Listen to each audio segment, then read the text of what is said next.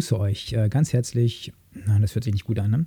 Ähm, hallo, liebe Zuhörer, schön, dass ihr eingeschaltet habt. Nee, auch blöd. Ähm, ihr hört äh, die Sendung, die ihr. Nee, ist ja gar keine Sendung, ist ja eigentlich ein Podcast. Hm, ähm, ja, schwierig, so von Anfang zu finden, ne? so eine Begrüßungsformel. Also, ähm, im, im Leitwort-Podcast sage ich immer ähm, Hallo und herzlich willkommen zur so und so vielen Folge des Leitwort-Podcasts. Äh, am Mikrofon ist Taiko Reckert. Nein, das sage ich auch nicht. Was sage ich denn? Ich sage Hallo und herzlich willkommen zum Leitwort-Podcast, dem Personal-Podcast aus dem Studio auf dem Leih. Genau so sage ich das. Mein Name ist Taiko Reckert und das Leitwort des heutigen Podcasts ist, und dann kommt das Leitwort. Ähm, Habe ich mir nicht aufgeschrieben habe ich auswendig versucht aufzusagen. Äh, aber wie, wie, fängt man jetzt so einen Reinspruch-Podcast an? Hallo und herzlich willkommen zum Reinspruch-Podcast, dem Personal-Podcast aus dem, äh, ja, aus dem gleichen Studio, aus dem auch der, der, äh, der Leitwort-Podcast kommt. Nee, ist auch blöd. Wir machen das mal anders.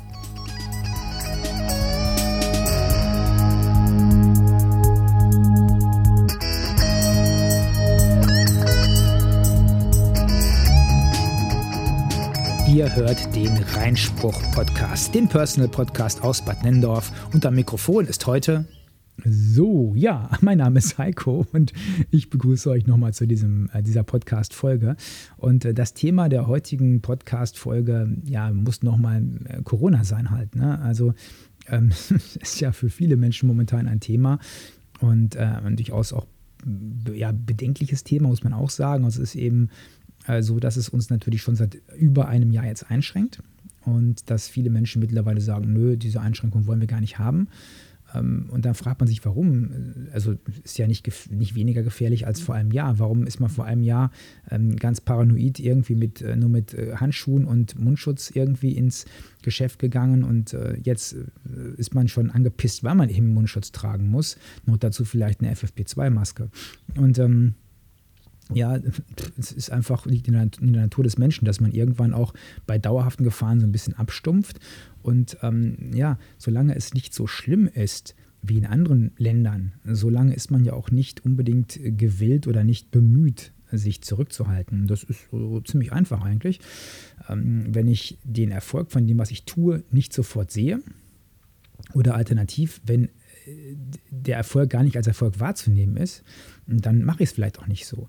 Also es mal so zu beschreiben, wenn ich, ähm, wenn ich jetzt sage, okay, wir haben jetzt ähm, Lockdown seit äh, etlichen Monaten und ich bin ähm, und äh, die, die, die Zahlen, die Infektionszahlen sind doch gleichbleibend permanent, dann kann man jetzt natürlich sagen, der Lockdown hilft gar nicht. Ne? Wir haben seit so und so vielen Monaten Lockdown und es ist immer noch genauso schlimm mit der Infektion wie vorher. Also ergo, Lockdown hilft nicht, überflüssig. Das ist aber dann zu kurz gedacht, ganz einfach deswegen, weil natürlich, ähm, wenn wir den Lockdown nicht hätten, die Infektionszahlen viel, viel höher wären und äh, dann möglicherweise wir Situationen oder Umstände hätten wie in Brasilien oder auch in Italien, das zum Teil der Fall war.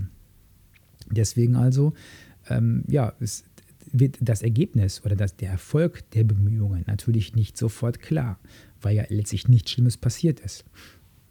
Was jetzt wäre, wenn wir ähm, den Lockdown lockern würden, das wiederum ist etwas, was wir nicht erfahren werden, wenn wir das nicht tun. Ähm, und die meisten Leute wollen, oder die meisten ist falsch, aber viele Leute wollen das ja mittlerweile, dass sie sagen, ja, Lockdown aufheben, wir wollen wieder normal leben. Das ist vollkommen in Ordnung ähm, das zu denken, aber die Folgen, die dann daraus äh, entstehen, die sind eben momentan den meisten Menschen noch nicht klar und vielleicht auch den Wissenschaftlern noch nicht mal allen klar. Also insgesamt ist es eben so, dass durch die Lockerung eben die Infektionszahlen massiv steigen würden in einem Bereich, dass wir viele, viele, viele Tote hätten. Ähm, was macht man? Als Politiker hat man jetzt natürlich eine echt beschissene Situation. Ganz einfach deswegen, weil wenn ich lockere, dann werden vielleicht viele, viele tausend Menschen sterben. Man wird nachher sagen, du hättest aber nicht lockern dürfen. Wenn ich nicht lockere als Politiker, dann bin ich der böse Bube, weil ich zerstöre deutsche Wirtschaft und viele, viele Menschen werden arbeitslos und viele, viele Menschen, ähm, ja, denen geht es dann finanziell ganz, ganz schlecht. Und dazwischen bewegt sich das Ganze. Und das, was sich dazwischen bewegt, ist im Endeffekt, dass ähm, ja, dass ähm, jetzt ein bisschen gelockert wird. Ja, es wurde auch ein bisschen, ein bisschen nur ähm, vor Weihnachten ein bisschen nur Lockdown gemacht. Und jetzt wird ein bisschen gelockert und beides ist natürlich halbherzig. Also der Lockdown hätte viel schärfer sein müssen im, äh, im Ende letzten Jahres. Und ähm, die Lockerungen jetzt sind natürlich Blödsinn. Ähm, äh, rein epidemiologisch gesehen natürlich Blödsinn. Wirtschaftlich gesehen muss man sagen, ganz klar, es muss sofort gelockert werden. Gar keine Frage. Es muss sofort komplett gelockert werden. Es darf nicht sein, dass weiterhin alle Geschäfte zu haben. Man muss alle Geschäfte sofort wieder öffnen. Punkt. Das ist wirtschaftlich sinnvoll. Ähm, auf den ersten Blick zumindest. Ähm, äh, epidemiologisch sinnvoll ist, dass wir sagen, hm, wir machen alles komplett zu. Ein totaler Lockdown, wie ihn jetzt auch die Intensivärzte fordern. Alles komplett zu. Kein Mensch auf die Straße am besten. Das ist die einzige Chance, damit alle gesund bleiben. Und dazwischen bewegt sich eben die Realität. Zwischen, wir machen alles auf und Tausende, Hunderttausende Menschen sterben vielleicht und wir machen alles zu, die Menschen leben, aber wir werden in Armut enden, weil keiner mehr Geld hat, irgendwas zu kaufen oder viele kein Geld mehr haben. Das heißt, es wird diejenigen geben, die in Berufen sind, die ähm, Lockdown sicher sind. Und es wird die Menschen geben, die in Berufen sind, die eben ja, durch den Lockdown leiden. Das heißt, wir werden eine Zweiklassengesellschaft bekommen zwischen denen, die Geld haben wie immer und denen, die kein Geld mehr haben, weil sie ganz einfach nichts mehr verdienen können. Und ähm, die eine Hälfte sagt natürlich, ist uns egal, wir wollen halt leben. Die andere Hälfte sagt, nee, also wir wollen halt auch leben, aber eben auch wir wollen Geld fürs Leben haben, sonst äh, haben wir ein Leben, äh, das in Armut enden wird. Und dazwischen bewegt sich die Politik und kann eigentlich nur scheitern. Die Frage ist jetzt, was ist die Hoffnung? Die Hoffnung ist theoretisch das Impfen. Und auch da muss man, oder gerade da muss man natürlich sagen, da hat die Politik im Prinzip versagt.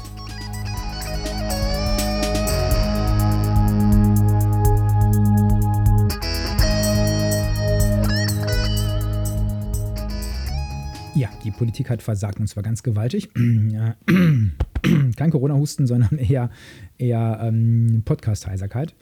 Ähm, also warum hat die Politik versagt? Ganz einfach deswegen, weil das ist ja schon genug behandelt worden. Es ist zu wenig Impfstoff bestellt worden, es ist ähm, nicht früh genug bestellt worden. Und jetzt haben wir noch das Problem der Glaubwürdigkeit. Also es ist ja nicht so, dass Politiker irgendwie jetzt ihre Fehl, ihr Fehlverhalten einsehen halt. Also es ist, ne, also äh, das ist, es sind Fehler gemacht worden, ja, aber die waren, oder wenn Fehler gemacht worden sind, dann war das eher zufällig oder dann war das eher unglücklicher Umstand.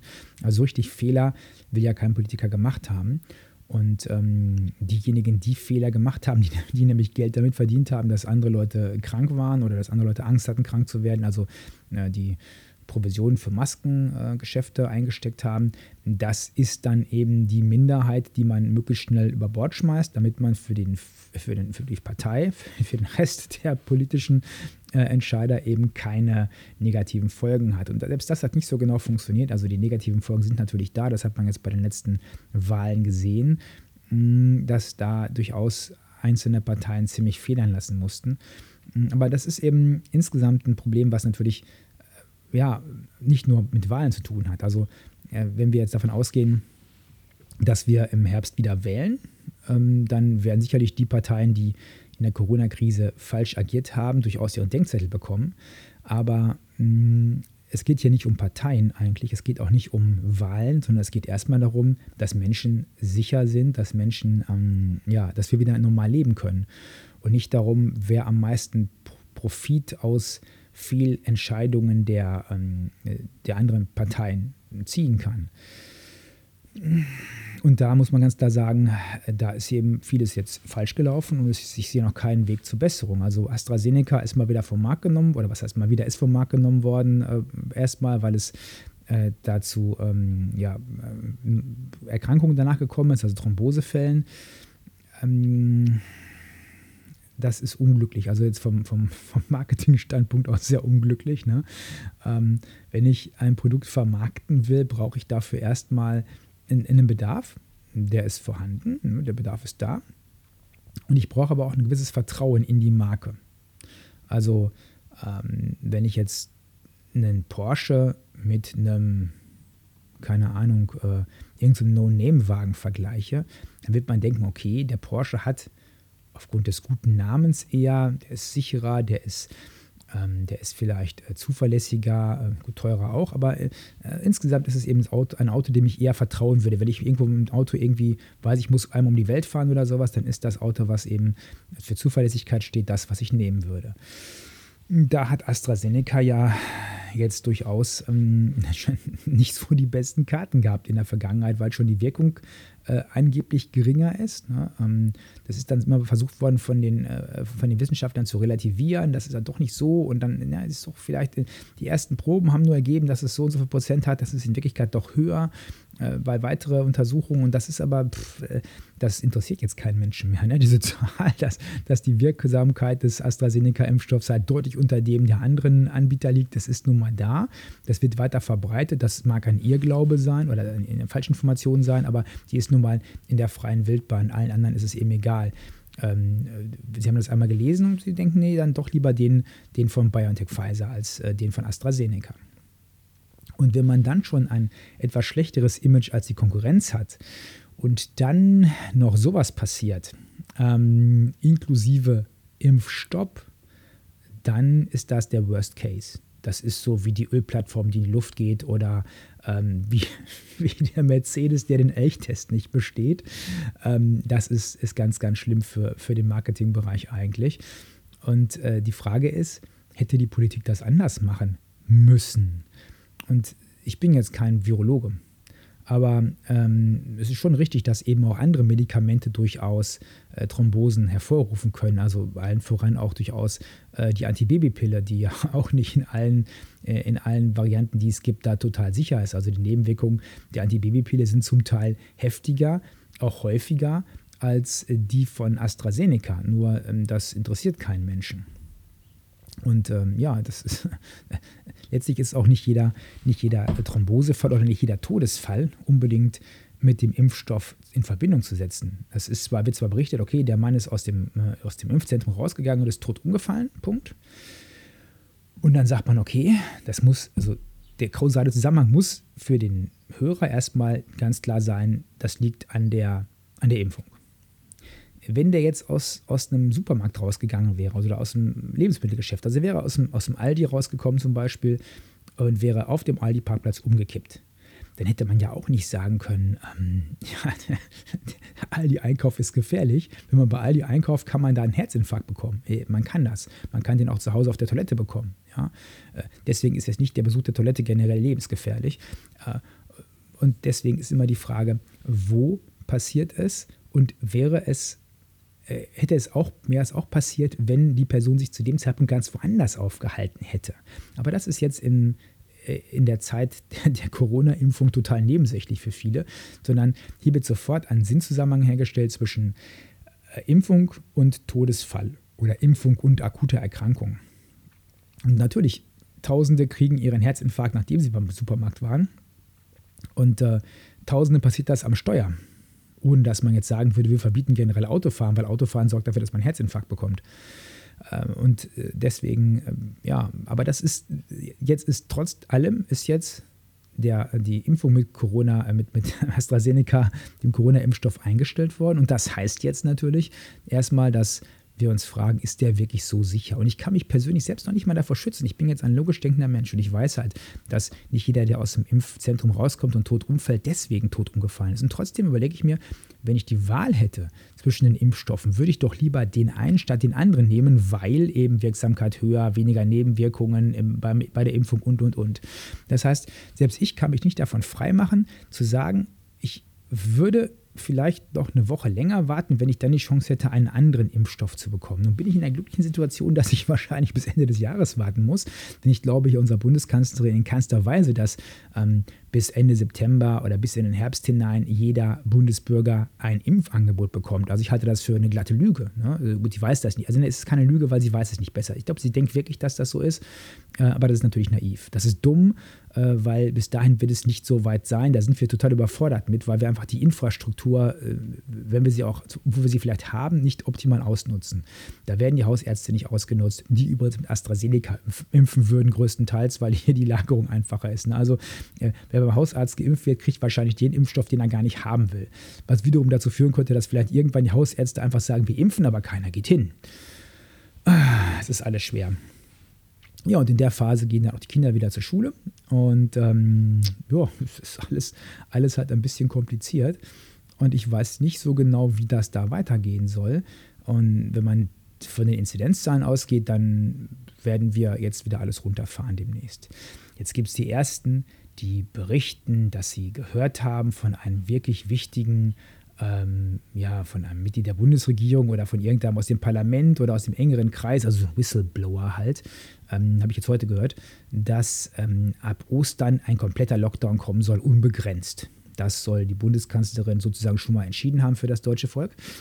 Und ähm, ja, aber psch, das ist ganz geheim, also nicht weiter sagen das hilft natürlich auch nicht weiter. Ne? Also natürlich ist es ist ja kein Geheimnis, dass Frau Merkel gerne den Lockdown etwas härter gehabt hätte. Und es ist jetzt auch kein Geheimnis, und das ist, muss dem, selbst dem Dümmsten klar sein, dass bei den aktuell steigenden Zahlen wir zu Ostern in einem Inzidenzbereich liegen, in dem genau das die einzige sinnvolle Lösung noch sein wird, um nicht Hunderttausende von Toten zu haben. Also das ist jetzt nicht also ich könnte auch so ein Whistleblower sein, ich könnte sagen, die Politik, die wird vorschlagen, dass wir nach Ostern komplett zumachen, weil wir dann Inzidenzzahlen von 500 haben. Nee, das sage ich nicht. Ich sage nur, komplett zumachen. Die Begründung dafür, die ist natürlich jetzt schon, das kann man mathematisch errechnen, wie die Inf Infektionszahlen dann sein werden. Und da muss jedem klar sein, dass wir gar, auf gar keinen Fall im Sommer wieder irgendwie groß was eröffnen werden, sondern dass es wahrscheinlich bis zum Sommer oder bis Anfang des Sommers ähm, komplett zubleiben wird alles. Gerade bei den aktuellen Inzidenzzahlen. Da brauche ich keinen Whistleblower zu, das ist einfach eine Tatsache. Das ist, das, das wäre, also ich, wenn, ich, wenn einer sagen würde, das hat sie nicht geplant, sie will alles wieder öffnen nach Ostern, dann würde ich sagen, das ist eine Information. Wenn das stimmen würde, wäre es echt eine, eine Wahnsinnsinformation. Aber alles andere ist einfach nur, ich sag mal, pff, logisches Nachdenken. Da muss man nicht groß, also man guckt sich die, einfach die, die, die, die einzelnen Inzidenzwerte an, guckt sich die Kurve der letzten Wochen an, guckt sich die Müdigkeit der Menschen an, die eben nicht mehr Abstand halten wollen, die wieder Partys machen wollen und dann sind wir in dem Bereich, äh, dass das passiert. Und das ist keine Sache, die äh, Frau Merkel geheim halten muss, sondern es ist einfach dann zu dem Zeitpunkt die einzig sinnvolle Vorgehensweise ähm, aus epidemiologischer, epidemiologischer Sicht wenn man das Ganze jetzt betrachtet vom Standpunkt der Wirtschaft, dann muss man natürlich sagen, es ist vollkommen falsch. Es wird die deutsche Wirtschaft auf Jahre, Jahrzehnte, vielleicht eine ganze Generation lang schädigen, tiefgreifend schädigen und wird uns vielleicht ähm, die, äh, unsere Position in der, in der Weltwirtschaft kosten. Also es wird ganz fatal werden. Es wird hunderttausende Arbeitslose geben. Wir werden immens hohe Arbeitslosenquoten haben. Es wird möglicherweise auf der Grundlage dann auch ähm, ähnliche Situationen geben wie vor 100 Jahren, also ne, 20er Jahre des, des letzten Jahrhunderts, ähm, äh, bis hin zu der Tatsache, dass möglicherweise hier wieder radikale Parteien ähm, wie eben äh, die, die äh, Nazis im, ähm, ja, zu Beginn des oder in den 20er Jahren des letzten Jahrhunderts, 20er, 30er Jahren an die Macht kommen. Also wir werden uns auf ganz düstere Zeiten zu bewegen. Ähm, das sind alles Optionen die, oder Möglichkeiten, die bestehen. Da muss man jetzt kein Hellseher sein. Ich brauche nicht die Glaskugel, um da reinzuschauen. Ich mache einfach, ich gucke mir Zahlen an. Und die Zahlen verraten halt genau das. Also da ist nichts dran schön zu reden. Und ähm, ja, das, das ist, ist, denke ich mal, das, was passieren wird. Also, ihr braucht keinen Whistleblower, äh, um zu wissen, was ab Ostern passieren wird und was im Sommer sein wird, sondern guckt auf die Zahlen, schaut euch die Menschen an, was sie tun, ähm, wie sie agieren, wie müde sie sind, was Corona angeht, und dann wisst ihr genau, was passieren wird in ein paar Wochen. Und ähm, ja, das ist keine Hexerei. Und ich habe es von keinem Whistleblower gehört. Ich habe es mir einfach vorgestellt und gedacht, so wird es sein. Und vielleicht werden wir dann im Sommer, wenn ich nicht auch krank werde und möglicherweise dann hustens vor dem Mikrofon sitze, nochmal äh, darüber sprechen, äh, ob das, was ich heute gesagt habe, möglicherweise dann wahr geworden ist. Und wenn nicht, dann werde ich sagen, oh, tut mir leid, alles in Ordnung, war mein Fehler. Äh, dann werde ich es auch eingestehen. So, genug Reinspruch gemacht für heute. Ähm, ich verabschiede mich und wir hören uns demnächst wieder. Bis dann, macht's gut. Tschüss.